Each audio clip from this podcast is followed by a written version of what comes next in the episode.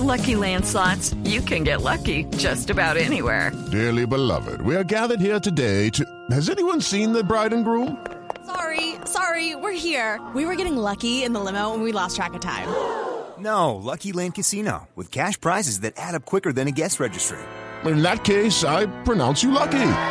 Play for free at LuckyLandSlots.com. Daily bonuses are waiting. No purchase necessary. Void where prohibited by law. 18 plus. Terms and conditions apply. See website for details.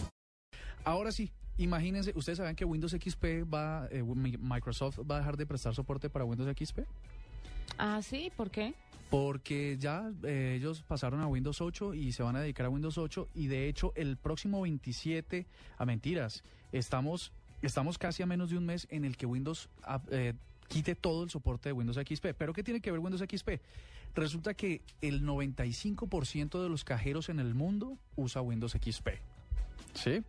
¿El cuánto? Pero ¿cuál es la noticia? Eh, 95%. Oh. Casi todos los cajeros electrónicos del mundo, 95%, usa Windows XP. Le- Microsoft les va a quitar la- el soporte, o sea que eh, parches de seguridad y actualización se acabaron.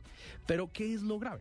Lo grave es que hay unos hackers que están dedicados a, a sacar el dinero de forma automática de los cajeros automáticos a través de, de backdoors llama, de un backdoor llamado Bluetooth. ¿Qué es un backdoor?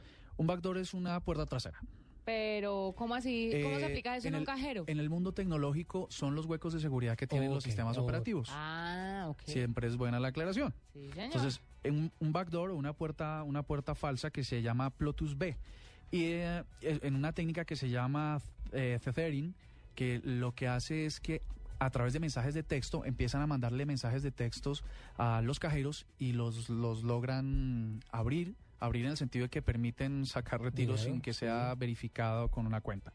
Entonces todos los bancos están viendo a ver si se van para Linux o qué hacen, pero lo grave es que con el fin del soporte los hackers van a hacer de las suyas. Vea pues, oiga, Mismísimo interesante esto. Un mismísimo virus.